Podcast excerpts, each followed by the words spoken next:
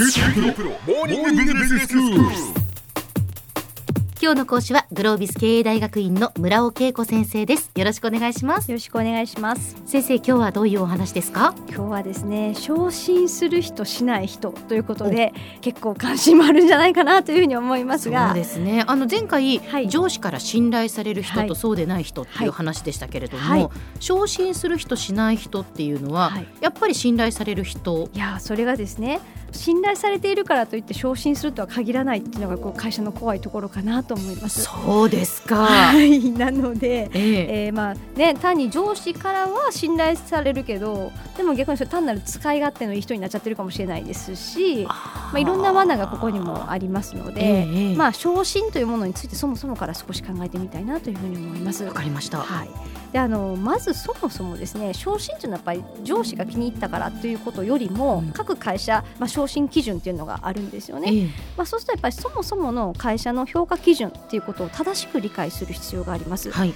例えばある一定のところまでは、まあ、直属の上司の評価だけで昇進するってこともあるかもしれませんし、ただある一定以上は明確に会社のなんかこう試験があってうん。面接があって、まあ、もしかすると場合によってはなんかこうグループディスカッションさせられるみたいな会社もあったりとかしますので、はい。まずそもそも会社自身のその昇格基準がどういうものになっているのか、まあ、これを正しく理解しておくということはとても大事なことだと思います。ええ。であとはやっぱりそのどういう人を望んでいるかっていうのはやっぱこれ会社によって異なりますし、はい。あるいはその会社のやっぱりその外部環境によってもあの人事評価要件が変わるっていうタイミングってちょこちょこありますので、ええまあ、当然そんなところのニュースにもしっかりと耳を傾けて理解しておく必要があります。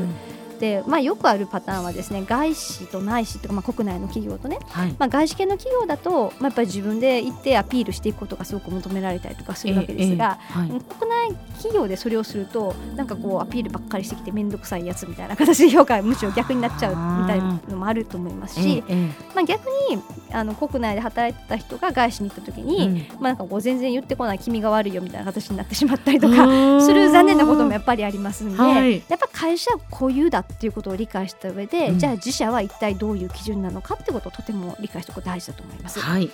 あとはやっぱりその誰が評価をするのかっていうことをその中で理解しておく必要がありますよね。ええ。なので直属の上司ばっかり見ていても、そうじゃなくて上司の上司がすごい力を持っている場合もありますし、はいはい。あるいは部門トップが持っている場合もあったり、うん。一定のリスクを人事が持ってたりとか、あとまあ企業によっては360度評価で同僚の評価とか、まあ、あるいは上司よりも部下の評価をこう過重平均的に重視するみたいなところもあったりとかしますのなでなのでそれもやっぱ企業によって違うわけです違いね。ますね。なのでまずは誰が評価者なのかってことを正しく理解しておかないとダメです。はい。でさらには何がこう上司の期待なのかっていうことであの評価をされるということはどういうことかっていうと、まあ、その事前期待その期待値があるわけですよね。ええええでその期待値を超えるから評価をされるのであって、はいえーそれを超えないと評価をされない、うんもっと言うと期待と全然違うことをいくら頑張っても、うんいやそんなこと君にやってほしいとは思ってなかったんだよねと。うんいうことになりますんで、まあ、そもそもそのどういう期待を自分に寄せられているのかっていうことええをちゃんと理解しておかないと、はい。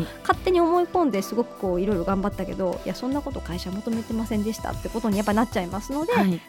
でまあ、さらにあとはこう直属、まあ、上司ということになるかと思いますけれども、まあ、上司が何を評価するのかとかあるいは上司の特性がどうなのかっていうことの理解もとても大事なんですよね。うんすっごく細かいことをこう全部見てくれてる上司っていますよね。はいはいこれでまあ理想の上司なんですけれどもそうですよね。でも上司も非常に忙しいので、うんほとんど見てないって上司もやっぱりいるんです。ええでそうすると自分の上司はよく見てる上司なのかあんまり見ない上司なのかをまずそもそも理解しておかないとダメであでよく見てくれてる上司は多分アピールは全く必要なくって、あはい。正しいことを正しく頑張っていればきっと評価してくれますねそうですってねことで終わるんですがでも見てくれない上司は、はい。やっぱりある程度自分でアピールしないと気づいてもらえないですよね。残念ながら最低限のアピールをしないと認識してもらってないっていう非常に残念なことになっちゃうわけです。ええもったいないですよもったいないそうねな。んですよででも本当に逆に今度頭にくるパターンは、はいアピールだけして本当は何もやってないのに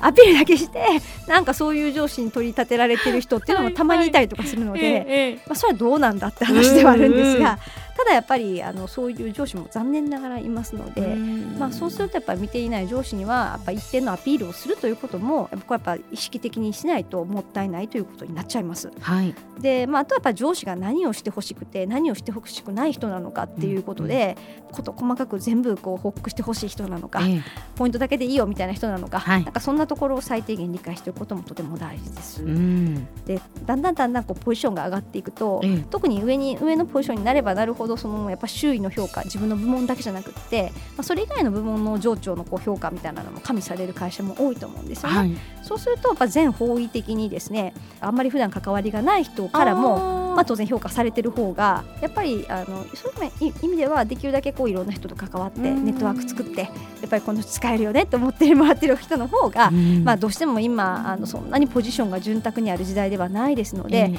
まあ、限られたポジションってなると、まあ、やっぱり覚えめでたき人の方が、うん。まあ、相対的に優位だと思いますので、はい。まあ、そういった意味でもやっぱりあのいろんな人とネットワーク作っておくってことは非常に大事じゃないかなというふうに思います。ええでただ今までの話はその社内での昇格昇進って話をしてるわけですが、はい。今の時代気をつけておかなければならないのは、その会社の中での昇進昇格だけどその会社自体がこうなくなっちゃったりとかなんかこうどっかの会社と合併されてうん評価基準が変わっちゃったら、まあ、もはやもうあの全然役に立ちませんってこともなりかねないんですよね。そうですね。多分ねこの先の時代結構変わってくると思うんですよ。うんやっぱり今 AI とかあのいろんなあのコンピューターそうですねあの情報システム系が変わってる中、まあ、人間以外がする部分も多くって、まあ、そうするとやっぱそういったものを使いこなせるような能力っていうのも新しく求められる能力基準に入ってくるでしょうし、ええあとやっぱりいろんなものを巻き込める力みたいなものなんかやっぱ増えてくると思いますんで、はいなのでおそらくこの先5年以内ぐらいにどこの会社も人事評価基準変わってくると思うんですよね。うんそうするとどう変わり方をするのかってことを見とかないとダメですしあとやっぱり中ばっかりこの会社では評価されるけど外行ったら全く評価されないってことも残念ながらあるかもしれないんで、はあのしっかりと中も見つつもあの市場外に手目を向けて市場価値ってものも認識しておくことがとてもあの大事かなとも思います。はい。では先生今日のまとめをお願いします。はい、えーまず自社のことをよく知るということで、えー自社の評価基準を理解するということから、えー始めてはいかがでしょうかで一方で会社の中でだけ通用する能力が多いと、まあ、この先の時代非常に怖いので、まあ、外にもしちゃんとバランスよく目を向けておくことが大事ということになります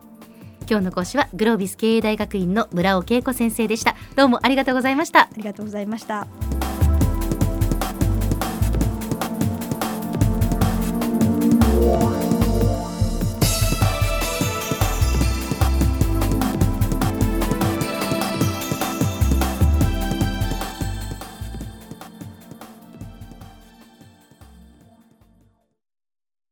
QT プロは通信ネットワーク、セキュリティ、クラウドなど QT ネットがお届けする ICT サービスです。